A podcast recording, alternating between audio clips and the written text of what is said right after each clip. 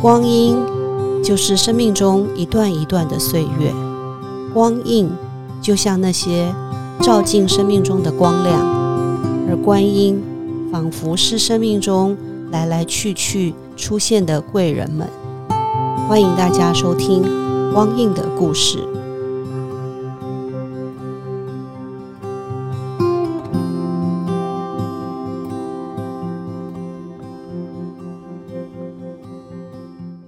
欢迎收听光印的故事啊！今天我们呢继续就邀请了呃扬生基金会的许华义执行长，继续来跟我们分享他的一些生命的历程啊。那我们的前半段里头呢，听到他呃怎么样在呃从自己的身心灵的调整跟改变，然后呃在陪伴高龄者的过程当中的一些分享。那呃，其实我一直很好奇的，就是从我们我对你的了解了，你其实是蛮有主张的一个人，然后也对呃自己想要做的事情应该有一些想法。可是呃，你原先好像也在家里头帮爸爸的公司做了一些呃经营了一段时间，那跟跟我们分享一下这个呃你想做的事情跟企业做的事情，就家里头的事情之间有没有一些什么样的落差，或者是有经历过一些什么样的转变？我觉得这可能跟个个性可能也有关系了哈。对，就是呃，我算是一个相对顺从型的孩子，算相对顺从型的孩子，所以可能呃，你会希望可以呃帮忙帮忙家里一些什么事情，所以不见得有真正去想自己想要什么。嗯嗯，对。那有时候，呃，随着年纪或者一些机遇，你才会开始去思考，或才真正想到，嗯，自己想要什么。嗯，对。那后来有时候又是回去反思，发现我以前从就是有学校有机会选社团的时候，我发现我对于呃社服类的社团很有兴趣，什么。服务类的，对对对，新侨社啊，什么新这种的，就是这种这种都还蛮有。你应该没有去参加过山区的服务队，好像有去过，也去过。大大学的时候好像有有有跟着学长姐出去过，就是对，所以发现自己对于人跟服务人这件事情还蛮有兴趣的，嗯，然后对于教育还蛮有兴趣的，嗯，对，那你就会发现一路以来。每个人都会碰到很多老师嘛，嗯，那每个老师有的会给你正向的影响，先会给你负向的影响，你就会一直提醒自己，希望以后自己有机会当拿麦克风的时候是可以做可以正向影响的人。嗯嗯嗯。所以你从家里的企业转到你自己所从事的事事业当中，有没有一些什么样子比较大的变化？比较大的变化就是，嗯。虽然我是念经济啊、念管理出身的，但你发现对于所谓的非营利组织跟所谓的盈利组织，它是有一些根本上的不同。嗯，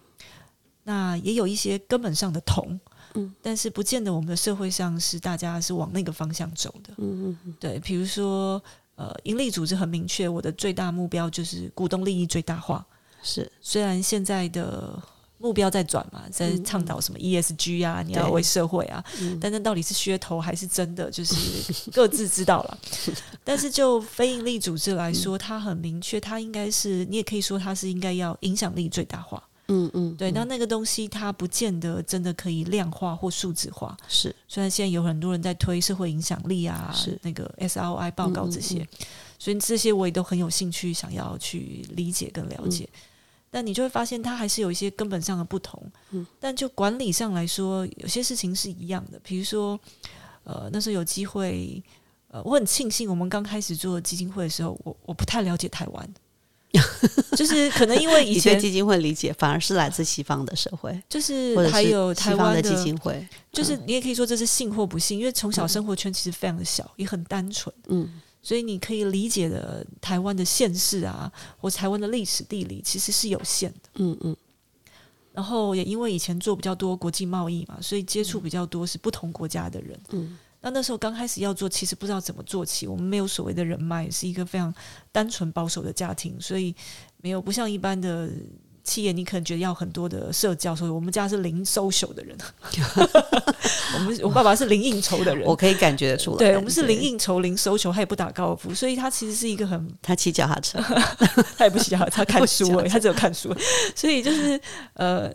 就是有时候是误打误撞的文人必须走到企业，我爸爸大概是这样的人，嗯，对，所以你会发现，呃，你对台湾其实一无所知，嗯。那那时候可能还有一些网络啊或什么的，就会想去看看国外怎么做。那台湾你根本不知道从哪找起。那刚好有机会去参观过美国跟。欧洲在德国那边的基金会，嗯嗯，那跟你想象的不一样，因为台湾的基金会早期现在可能好一点吧，你就是要在又破又旧的房子里面 上班，然后你的薪水要很低，然后你要超多工时，有的还被说什么你要薪水要回捐给机构，才显现得出你的大爱要发薪，对对对，但是在国外可能不是这样，我刚好参观的第一个基金会是一个震撼的 shock，它当然是属于企业型的基金会，也不太一样，所以它在一个城堡里面。哦，对，他在城堡里面。然后台湾应该很多 NGO 的组织听到以后会觉得说：“ 那我们呢？我们什么时候有机会有一个城堡？我们都是心灵的城堡。”然后他的呃员工餐，因为当然这组织蛮大，他员工餐厅是在全面落地的玻璃窗里面。嗯嗯。但是你也不要想说他们就是因为基金会，所以呃很竞争对，或是竞争力不足。嗯。所以当我有机会，人家。因为一些国外客户的关系，呃，介绍我，因此有机会去拜访他们，算是他们的精算副总经理，蛮高层的。他会非常目标导向的跟你说你要谈什么，请你把议程给我。嗯，然后坐下来第一句话就跟你说，我今天只有三十分钟，请问你要问什么？嗯嗯，没有所谓的哈拉泡茶，然后还彼此了解一下啊，你从哪里来啊？坐飞机累不累啊？住哪？这些没有这些对话。嗯嗯，非常目标导向的要来解决事情跟做事情。嗯嗯，对，所以他跟某种程度跟企业上的管理是一样的态度。嗯，对他还是有他要呃做的事情跟追求的事情。那这跟台湾呃有些的基金会的形象可能也不一样，所以我觉得现在可能在改变。所以当初要做的时候，我就会心想。为什么我们应该也要用的是专业的人，而且应该要有要求？这些人他是要有能力做事，不是只是一颗好心而已，或是我就是无怨无悔，不不应该是这个样子，而且应该是要有一群专业的人，然后他也应该要得到他应得的福利与报酬。嗯嗯，虽然可能不是什么没办法成为所谓的呃多富有的人，但呢，我觉得他应该要就他的专业。到跟在企业的规规则上里面，他应该要有不错的待遇，对，应该要有不错的福利。对，这倒真的是我们呃接触到很多协会啊、基金会啊、一些呃 NGO、NPO 的团体，大家都一开始充满了热情，然后为想要做的事情就是全心的投入。其实目标都是那个我们想要做的事情，可是常常在组织的运作上，或者是人力的排配上，很多人都受伤，就是。呃，觉得自己不被重视，或者是像您刚刚提到的要发薪啊，然后没日没夜的啊，尤其是基金会办活动都是假日，然后平常日呢也没有特别的休息，因为要联络很多人，联络的对象可能都是平日在工作的人，所以很多人到后来就是崩解的原因，就是觉得自己努力了半天，但是自己没把自己照顾好。那呃，像这样的一个概念，我觉得很应该，就像我们现在在讲所谓的社会企业啊，我们常常会觉得 NGO、NPO 组织应该要做一些企业经营管理的理解，倒不是说全然是为了经营，而是为了像您刚刚提到有一个体制好的制度或组织，其实对于长期从事这样的事情的人，甚至包括心灵上面的支持跟陪伴，其实都很重要。对，所以我们。运气也蛮好了，因为我们是高龄者，所以我们尽量不在假日，我们尽量不在假日办活动。OK OK，对你们的对服务对象是，我们都刻意希望可以在周间。嗯。对，我前阵子就是参与了一些新北市的一些高龄者的那个关怀计划，是，然后他们也是，他说老师礼拜天没有人会出来的，你不能给我礼拜天的时间，星期五是最好的，那，所以就发现哦，好像高龄者在家里头难得大家假日会回来家里陪伴，周末是希望你可能有一些假日，家庭日。刚刚也很有趣，刚刚讲到美国，刚刚漏讲了一个，就是听说像美国的联券这种很大的 NPO，嗯，他们的 CEO 是坐私人飞机，他的出差是坐私人飞机，对，这很难想象哈。对，这这 就是私人脚踏车，就是你会发现有不同的观点，所以那时候我印象很深刻。我爸爸就是刚开始要创基金会，他给我刚好看到《远见海天下》的一个故事吧，介绍某个基金会的人，嗯他就是要在背景很困苦的 建筑物前照相，然后本人要看起来很憔悴的样子。对，就就是他说，你看，呃，这就是台湾，我不知道是是媒体吧，嗯，要要塑造的形象，但我觉得这些年来应该有一些改变了嘛。是像之前有一些基金会，他可能想要，他比如说一直都是租房子，他想要买自己的办公室，嗯，就开始有一些新闻了。我捐款给你，我不是要给你买办公室，我也不是要给你吹好冷气，是，我是要给你的服务对象。嗯嗯那嗯，请问工作者如果没有在好的工作环境，他要怎么样可以服务他人？是，对，所以是就是，所以社会上有一些不同的议题跟争论啊，所以有时候在做基金会的时候，我觉得自己心里也蛮纠结的，嗯，然后我也一直被提醒要低调一点，素朴一点，对，要要要低调一点，就是不要那，因为我们本来就是一个呃，不是太。尽量不要太对，然后刚好我本身也不是一个太喜欢媒体的人啦，所以我我觉得应该还可以啦。嗯，对，但是就是这次做基金会来说是有点卡。那以前我们做国际贸易不太需要跟台湾人联络，坦白说，嗯嗯就是你可以关起门来把自己事情该做的做好就好了。但做基金会，你就必须要对外，嗯，所以有时候对我的人格特质是有一些抗拒的。对 我本身算是一个比较偏害羞的人，对，我可以理解，你你也有社恐吗？呃，是是，但是要一直拿麦克风，随时拿麦克风也也是需要一点勇气的。嗯对，然后你明明是要推广一个概念，鼓励大家健康到老，卧病很少，鼓励大家要照顾自己，嗯那你又就要要一直出去面对人，嗯，对，所以对我来说，有时候也会有一些担心跟焦虑，对，担心跟焦虑，嗯，呃，焦虑我可以理解，担心是为什么？担心就是呃，你不知道碰到这个人，但但还好，我觉得我一路走来碰到的人，他们都是好人了。嗯。对对对，会不会觉得你有就是对你的想法啊？嗯那当然也有碰到很多是不见得认同你的人嘛。嗯嗯，对，因为你是在就是分享一个观念，传递一个观念，并不见得每个人都可以认同你。嗯嗯对，那呃，就是有些人可能觉得你干嘛帮助？就是所以一开始我们创作有人来探查我们，很有趣，是一个非常大的 NPO 故意来探查，他都不给名片，他但我后来才知道他是谁，因为我们就是一个对，就是你你干嘛帮助有手有脚的人呢？嗯他口袋都还有钱，你干嘛帮助他？嗯一年只收一百块，耶，对，何必？嗯对，就是社会上还有需要更多需要的，我们也知道，所以我们当然有一些不同的方法去接触不同的人吧。所以这些年来，全台我们大家都去过了，嗯，所谓的那个金门、马祖啊、嗯澎湖啊，我我也都去过，大概都知道台湾不同样貌的人的、嗯。不同样貌长辈的的状态。嗯，对。因为城乡的差距，对，可能他们的需求还有他们的身体状态啊，跟环境的状态的配合都很不同。还有就是那个，还有些人根本不知道自己的需求是什么。就像我刚上一集举我外婆的例子，嗯嗯，我们根本不知道她有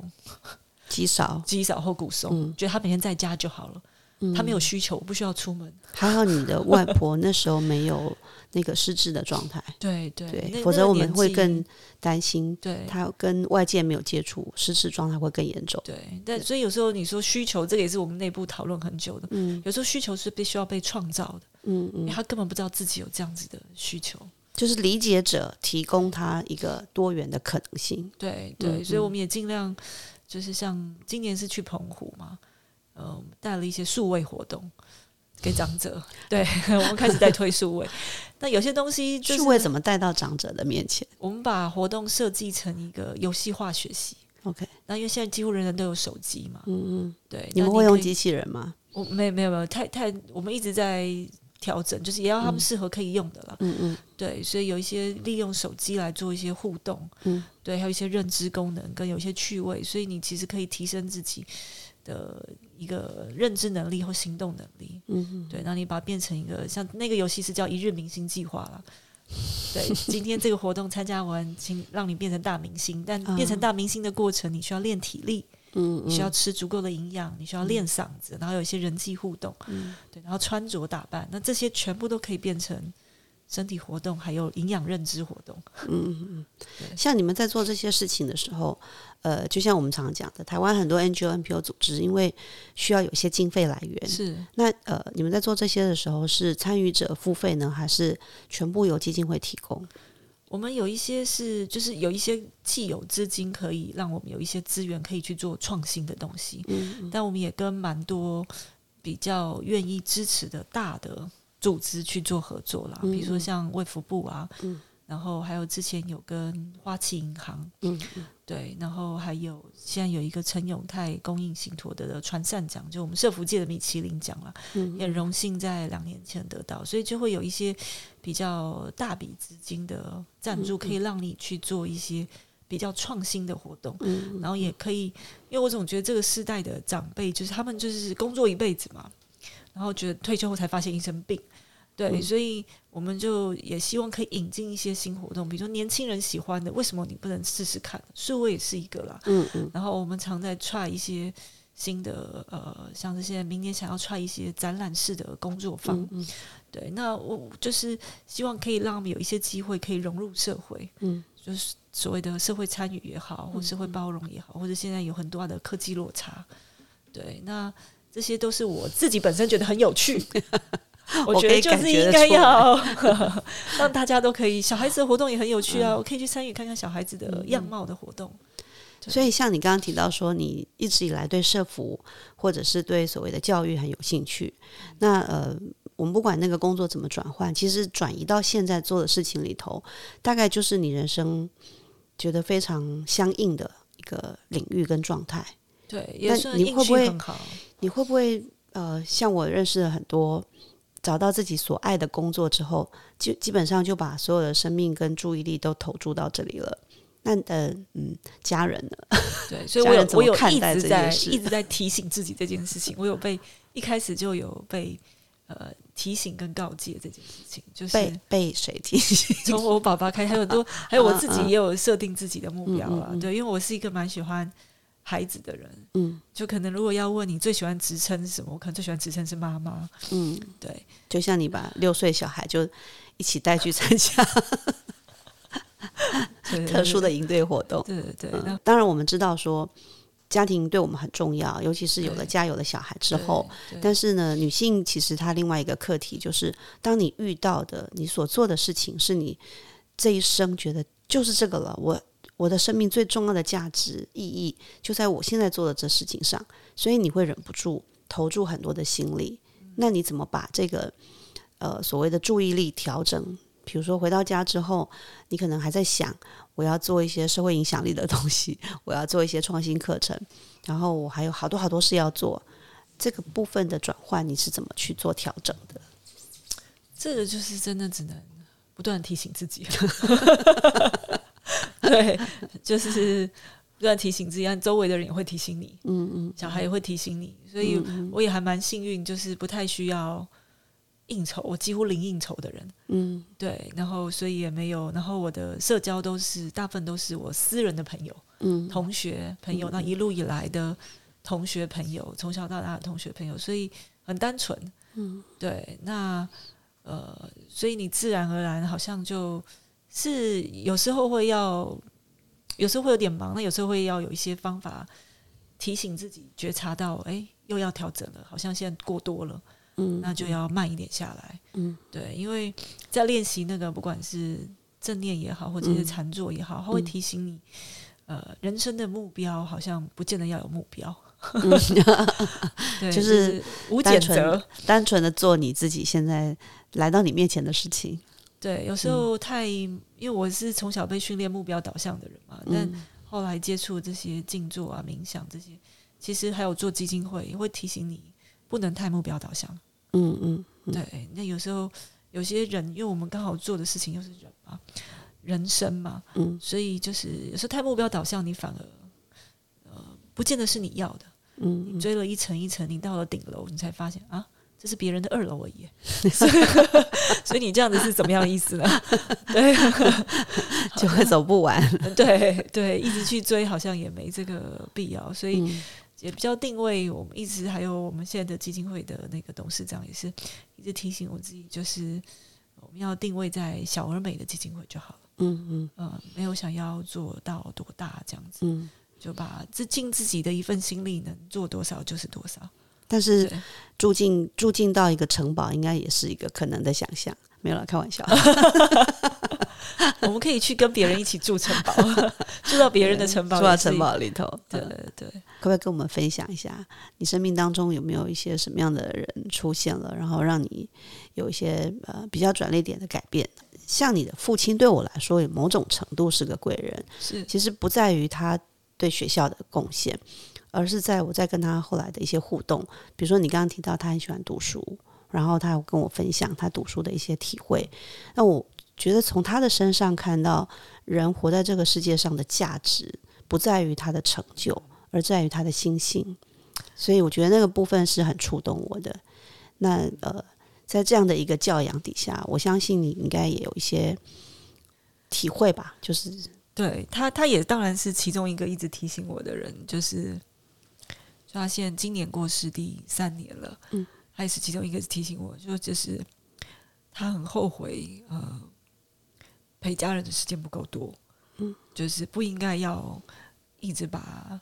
呃所谓的事业做大，嗯，他觉得这个现在回想起来没有这个必要，嗯，应该要可以多陪家人，多陪小孩，所以他会一直提醒我。对，嗯，因为我在我高中的那一段时间，他有一段时间几乎每天在我上学，嗯，他以前是常常呃出差飞国外的，嗯，对对对，因为我们几乎做外校的嘛，因为他发现，他就跟我说，为什么那时候每天在我送上学，因为他发现他女儿快不见了，是，对对对，走出他的视线，他是没有办法再对，所以每天这样可能呃十二十分钟的相处也好，对，所以就是。那他本来当然他也是一个人生在那个时代，就是为了要求温饱嘛。嗯，那我觉得他根本就是一个文青咖，然后叫他去做事业，其实真的很文青，很很 勉强的一个人。嗯，对，所以我们也很幸运啦，在那个年代，就是呃，不需要应酬，不需要社交，然后可以呃，就做专注做自己的事就好了。嗯嗯，对。那他当然也是，他我我妈我妈妈也是一个，对你妈妈也是让我非常，我妈妈也是一个，就家庭来说，她是一个亲力亲为的人。她而且她在个性各方面，就是让我觉得，我应该说赞叹 还是震惊。我记得我有一次去安和参加一个活动，然后呃，就是他们有一些人就拿着端着那个盘子，然后送礼物嘛，对，他就端着盘子站在那里。我说你怎么站在这里？他就说我喜欢。我喜欢站在这里服务大家，就是他们在做这些事情的时候都是那么自然，就是我喜欢，然后我为大家做这些事，我也没觉得我在为大家做，那种感觉让我觉得很深刻。对他也是个对对家人、对小孩蛮亲力亲为的人。他现在呃，我也蛮开心，他现在有所谓的第三人生出现，对，现在开始有一些自己的。朋友啊，一些社交啊，然后我觉得也蛮好看。他人生走到现在这样，我觉得也很好。嗯，对。所以从他，所以我说我算是个呃父母照顾很多的孩子，也很幸运。嗯，后来碰到蛮多人都是跟父母有一些比较缘分比较浅。嗯，对。那所以我大部分都蛮后顾无忧的。嗯嗯，对。有些人会呃帮我顾好我的事情，对，让我可以去做。我现在可能要做，比如我现在还在念个书，那时候也是我爸爸鼓励我去念个书。嗯嗯嗯，对，那就是蛮幸运，所以我有同学就很羡慕，说啊，你可以呃，你想做事又可以跟你的生活结合，其实其实蛮好的。那有时候跟家里面的小孩都可以讨论这些事情，他们也蛮喜欢听的。嗯，他们现在多大？一个高一，一个国一啦。对，嗯嗯，对，所以他们有时候我有问他们想法，他们也会跟我分享他们的想法。嗯，对。不好意思，我真的是看到你，我就忍不住想到你父亲这样，然后就不好意思让你速度落泪，没事没事。因为我觉得呃，生命当中有遇到一些这样子的人，真的是是很幸运的事情，是对我们的很多面向上都带来一些提醒。对对对，然后现在那个基金会现在的那个董事长，一个张火生老师，我不知道你认不认识？嗯嗯对他也是一个对我有一些影响力的人吧。就刚刚前面有提到嘛，念商或念什么的人，可能比较目标导向跟主观，而且你还蛮求好心切跟完美主义。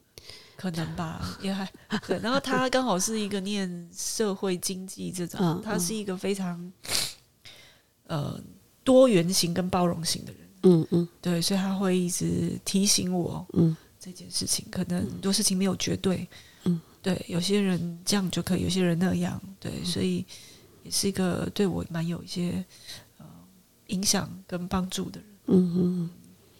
其实我们常在想，就是像你刚刚提到的社会工作者，或者是一些所谓的社服啊，或者是基金会，我们常常把它想成就是一个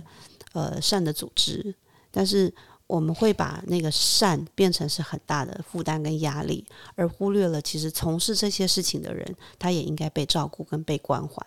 所以，呃，从你今天的分享里面，我们看到了呃，从事所谓的 NGO、NPO 组织的一个不同的视野，比如说从企业经营的角度，把它做得更好。然后让更多的人可以得到呃利益，或者是可以造福更多的人，但并不是去剥削这些从事者，让大家过得很辛苦。那这些都是我们可以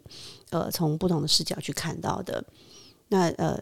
对于这个所谓的呃基金会里面，我还有一个很有兴趣的东西，就是你们做的，你今天带那个包包，自愈力。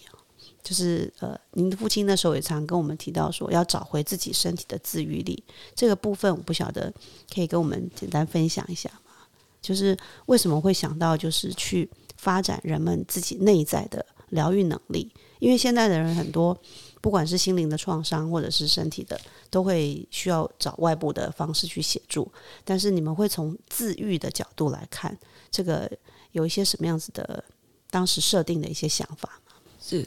嗯，我想应该是一开始一定是我爸爸有深刻的体验。嗯，坦白说，我刚开始的时候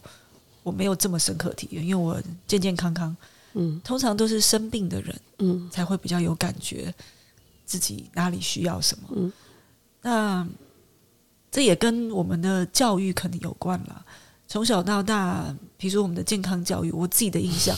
就是我会填那个器官在哪里，然后填完就没事，跟我无关。啊，就是它它跟我自己的连接不大。嗯对，因为你可能真的只有生病的时候才才有感觉，但比较少去提健康是自己的责任。嗯嗯我有能力照顾好自己，或是就是习惯于这是政府的责任、家人的责任，我是医生的责任。反正我有问题就丢给他，所以我不需要去了解我为什么会这样，然后是什么原因促成的。那也就习惯依赖吧，或者说依赖。然后，所以呃，他发开始发现，可能有些事情依赖这些资源都没有用，你需要靠自己。嗯嗯所以他才觉得每个人应该要提早嗯注意这件事情。你需要外面的医生很重要，但你也需要注意一下你自己内在的医生，嗯因为你可能才是最了解自己的人。嗯嗯嗯，自己最了解自己身体里的人，那他有他自己的使用方法跟规则。比如说，我们讲的很多，现在也听到了很多这些年来听的“要活就要动”。嗯嗯对，那它其实是人的设计的问题。嗯，其实当今天当你就算你每天呃运动一个小时，嗯但你剩下扣掉呃睡觉时间，你全部都坐着，嗯，其实你对身体的伤害跟抽烟是一样。现在研究已经开始慢慢有这样的说明，所以医学报道还是很重要的。就是有人会去做一些研究嘛，因为这是你的生活形态问题。嗯你如果都是整天做事生活的人，尽管一天运动一小时，可能还还还是对身体是不良的伤害。嗯嗯那我们就呃，现在的生活有时候难难难有改变，但自愈力这个概念就是希望你可以提醒你，嗯嗯，所以我们设定了一些面向嘛，嗯。口号叫做三加一嘛。嗯我爸是个很喜欢嗯取口号的，那就是饮食、运动习惯加一就是人际关系。啊啊。对，那这个这个面向也的确是我们收集了很多的国际研究整合出来，发现呃，因为人是全面的，他可能不是单一组织、单一器官或单一面向。嗯。那有些人我周围也有这样的人啊，他不运动，他抽烟，然后但他活到八十几岁，嗯，但你后来仔细去细究，人生并不是这么单纯。我发现他几乎不做的啊，他到处走来走去，走来串门子，吃个饭一下就站起来了。然后呢，你说他抽烟好像没什么大碍，但他是个脾气非常好的人，他从不生气。嗯哼，嗯，哦。他是一个心情啊、脾气很能够可以调整自己情绪的人，然后大部分看到他都是笑眯眯的。嗯，对，你就发现人人人其实很人体其实很复杂的。嗯，对，那有不同的面相可以来提醒我们，所以自愈力也可以说它是一个练习，从自我觉察开始。嗯，比如说我觉察我什么样状况啊，发现我可能知识不足，我可不可以去找？找提醒自己有这样认知，去找寻这样的知识。那找了这知识之后，我就要练习去管理它。所以管理身体某种程度跟管理一个组织、一个单位，或是任何管理都一样。然后我也就可以自我赋能自己，相信我有这个这个能力，可以把我这件事情照顾好自己。嗯，对，所以他呃，大概就是这样的概念。今天真的很开心啊！虽然华姨一直很客气，说我们这样子聊到底能够给听众带来什么，但我觉得我们其实这个节目就是分享我们在不同的领域当中的一些体会。那呃，有些人的生命故事，就像您刚刚提到的，很曲折多变。对，然后他怎么样从这个艰困当中走出来，形成一道光。但有些人他本身就是自带光环，就是他自己所做的事情就在为这个世界做一些努力。那我们从你刚刚提到的。一些不管是从基金会里头的设立，还有你自己的成长的经历，那甚至包括我们在讲自愈力的时候，其实还是回到生命自己本身的一种自我关注、自我觉察跟自我的整理啊。呃，其实我我我们常常觉得我们这个节目的存在哈，其实就是找到一些人来分享他们生命中呃能够带给自己、带给别人一些呃，当然我们不好说呃能够。带给别人什么帮助？但是我觉得那个分享的本身就是一种彼此的体验的一种连接。就像师傅常跟我们讲说，你们呃做讲师的人，千万不要觉得自己是老师，就是一个分享者。那就像你刚刚提到的，拿到麦克风以后，并不是要去讲课，而是能够把更好的东西跟别人分享。所以，我们今天我们两个坐在麦克风前面，就是在做这样的分享。对，我觉得其实。不容易，我后来想想，如果是呃八九年前要我讲这些，我可能会卡住讲不出来，因为有些有些事情是可能自己呃算是一个比较刚讲内羞害害害羞内向，然后也不是这么喜欢就是面对大众的人，嗯嗯嗯。那有时候你开始这些年来被训练，好像某种程度你需要可以